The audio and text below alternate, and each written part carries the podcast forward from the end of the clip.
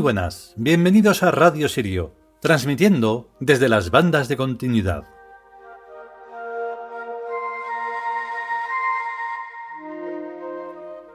Bueno, es eso de que los dioses ahogan, pero bueno, al final sueltan un poco. A veces no, y no hay la suficiente suerte o no sé si buena o mala. El capítulo de hoy es bastante duro porque para comprender esto efectivamente habría que ser, no hay que ser tiud.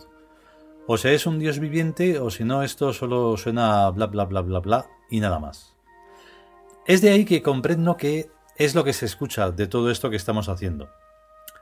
El otro día me llevé una sorpresa porque, bueno, en las redes sociales pues cada una funciona de un, modo diferente y a lo largo del tiempo van cambiando. Eh, lo que se escuchan estos, o sea, el número de escuchas que tienen estos locuciones, radio, podcast o como lo queráis llamar, son muy pocas, o sea, no evoluciona absolutamente nada. Vamos, interesa tanto como puede interesar la vida del grillo en el Polo Norte. A nosotros nos da igual, o sea, estamos haciendo esto por encima de nosotros mismos. Precisamente, porque si no, no sería una tontería ser... Y aquí, fulanito de tal, ¿qué tal estáis? Buenos días, güey. Y todo eso no... Es que aparte de que es falso, es una tontería. Pero bueno, lo que quiere decir es que nos llama la atención de que hay un montón de interacciones invisibles, o sea, que casi no se verían si no das a botoncitos exactos y precisos, y sin embargo luego pues... Mmm, o sea, nada, no hay... No hay una verdadera, una verdadera interacción visible, por eso hablo de la invisible.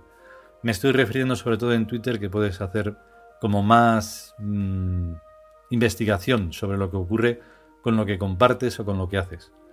Y entonces, pues no sé, es como que mm, yo sí quiero esto, pero no así. O sea, me gustaría pues personas más, más interactivas que quisieran de verdad eso que dicen de, querer un mundo mejor, que es mentira. Se quiere un mundo peor, porque en el mundo lo único que hay es egos y egos y egos. Y nada más que eso. Y si no hay eso, no hay nada. y ya está. Bueno, me estoy enrollando un montón. Vamos con el capítulo de hoy que es importantísimo.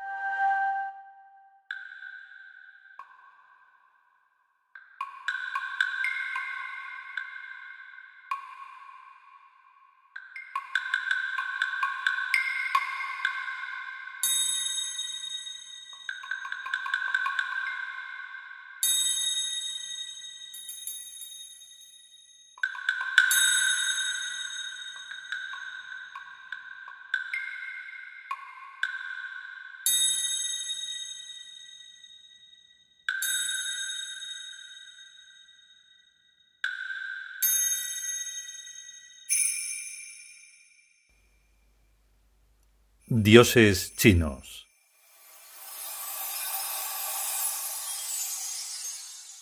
Han Xianzi.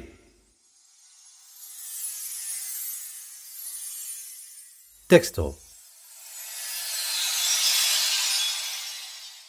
Han Xianzi, sexto inmortal, sobrino de un poeta y de él aprende la suprema armonía del espíritu y el equilibrio interior representados por la música de una flauta lleva flores o melocotones, y es el dios encargado de renovarnos el alma, procurándole la belleza, la armonía y el amor que precisa. Así que se encarga de cuidar los bellos sueños y nobles sentimientos del alma, y de alimentarlos con ideales que nos insuflan una terrible fuerza capaz de arrastrar al mundo tras nosotros. Su aspecto es delicado, casi femenino, porque su edad es cercana a la del hombre maduro, pero él no perdió nunca sus bellos sueños infantiles grandiosamente magníficos, colocados en su mente como grandes retos guerreros que le marcan la vida.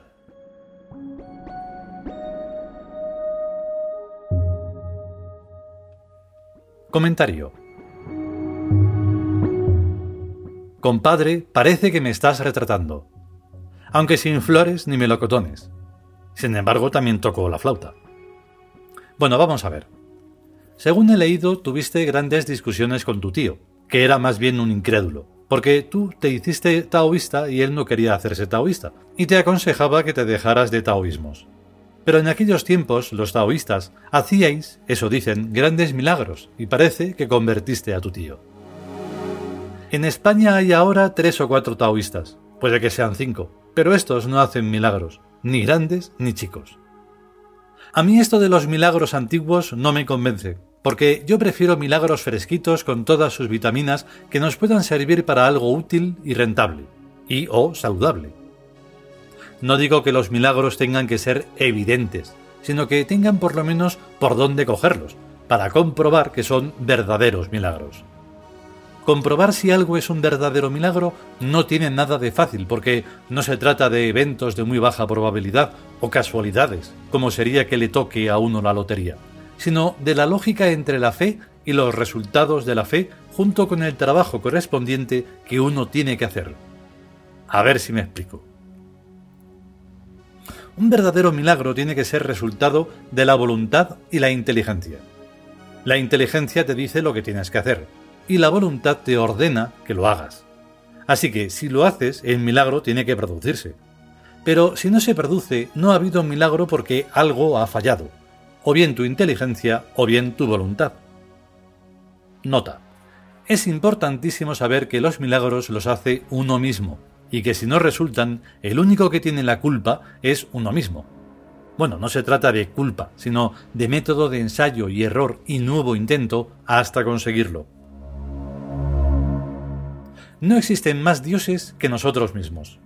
Lo que ocurre es que todavía no sabemos bien qué cosa es eso de nosotros mismos.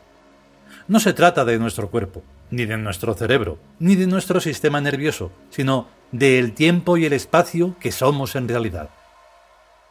Platón y Aristóteles no tienen cuerpo, ni cerebro, ni sistema nervioso, pero hacen que sus ideas sean estudiadas en las universidades y que se impriman en libros.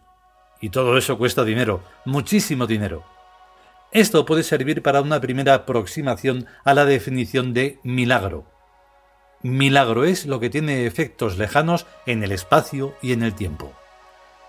Los milagros son tanto más reconocibles cuanto más complicado es su itinerario desde el taumaturgo, el hacedor de milagros, hasta sus efectos. Las complejidades itinerarias pueden ser contemporáneas en la acción milagrosa, pero en tales casos los elementos materiales intermedios afectados deben formar un circuito que no pueda ser racionalizado. Porque si fueran racionalizables serían un truco, pero no un milagro. El problema ultrafísico que se nos plantea al identificar a los dioses con el nosotros mismos es el considerar dos inteligencias y dos voluntades en cada uno de nosotros. Una inteligencia y una voluntad pequeñas y corporalistas y una inteligencia y una voluntad inmensas en el espacio-tiempo y altruistas. Y el peligro es considerar a esas dos inteligencias y dos voluntades como pertenecientes a dos distintos sujetos. En el libro Odisis hay un capítulo en donde un personaje, Axu, que ha sido durante toda su vida muy desgraciado y repite como un estribillo al ir recordando cada una de sus desgracias. Yo lo he querido. Y efectivamente, todo lo que nos ocurre de desagradable y de agradable lo hemos querido, con una voluntad o con la otra. Si solo quisiéramos lo que nos gusta, ¿en qué seríamos más importantes que los animales y que los humanos primántropos que despreciamos? Queremos lo que le conviene al mundo y a nosotros también. ¿Y cómo sabemos si algo nos conviene realmente si solamente lo consideramos con nuestra inteligencia pequeña y voluntad pequeña? El peligro está en suponer que los dioses tienen la culpa de nuestros fallos y errores e impaciencias y brutalidades y en atribuirles los méritos de nuestros éxitos personales, pues tanto las culpas como los méritos nos pertenecen. Yo no sé cómo serán los demás, pero yo padezco de muchísimos defectos, y no me siento humillado por reconocerlo. Lo que me preocuparía sería considerarme perfecto, pues entonces carecería de toda posibilidad de perfeccionarme, pues ¿para qué si ya soy perfecto? Yo intento hacer milagros todos los días, y no me salen. Lo intento vez tras vez, y cambiando un poco las oraciones y los ritos, y unas veces doy en el clavo y otras veces en la herradura más veces en la herradura que en el clavo. Pero al cabo del tiempo la cosa funciona, pues ha venido funcionando, y eso me garantiza que el método de ensayo y error y nuevo intento es bueno y que es el único método en el que puedo confiar. Mi amado Han Xianzi, tú aprendiste de tu tío la suprema armonía del espíritu y el equilibrio interior. Pues a ver si tú me los enseñas, pues buena falta me están haciendo aprender esas dos cosas. Es que si no tiene la suprema armonía del espíritu y el equilibrio interior, ¿para qué va a necesitar más cosas? Como no sea para perfeccionar al mundo y para perfeccionarse a uno mismo. A mí me gusta muchísimo el dinero, pero me horroriza la gente que quieren tener muchísimo dinero sin tener un plan para comprarse, por lo menos, una isla griega y convertirla en un estado independiente en donde albergar una gran idea. El mucho dinero o está al servicio de una gran idea o no sirve para nada. Para comer, vestir, habitar en una cómoda casa y hacer algo de turismo no hace falta ganar mucho dinero. Y si lo que se quiere es ganar mucho dinero, hay que tener un gran ideal y sacrificarse por él. El ganar mucho dinero solo tiene justificación si se sufre mucho y se sacrifica uno mucho para ganarlo, y dedicárselo a un gran ideal.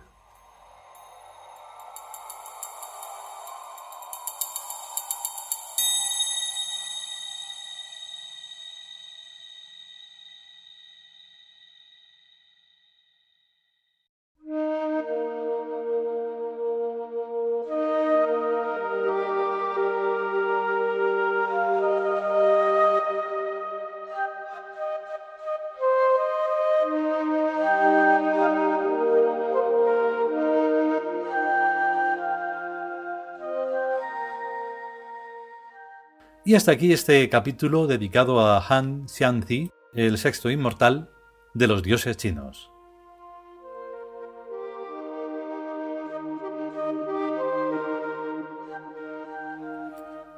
Y es así, se comprenda mejor, se comprenda peor o no se comprenda nada. Eso da igual.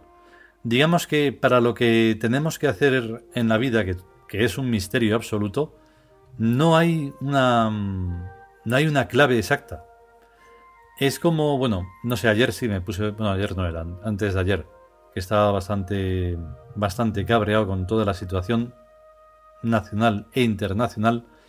Y entonces, pues uno puede parecer de que si derechas, que si izquierdas, que si no sé qué. No, hay que ser de arriba. Y desde arriba mirar, observar, eh, saber qué es lo que está pasando. Fuera de politiqueos y de colorines tontos y de grupos A y B y todo eso. Hay que saber lo que pasa. Y entonces no hay otra forma más que estar fuera del cuadro. Y tampoco muy lejos, o cambiándose. Pero si uno se escora hacia un lado o hacia otro es estúpido. El único escoramiento factible es estar o en el mundo tiud o en el mundo humano y saber las consecuencias de esos ambos bandos, entre comillas, pero bueno. Y entonces desde ahí actuar. Y ya está, y no hay otra. Si queremos y sobre todo si podemos y sobre todo si queremos, eh, volveremos con un nuevo capítulo. Mientras tanto, a cuidarse y a estar bien. Y hasta luego.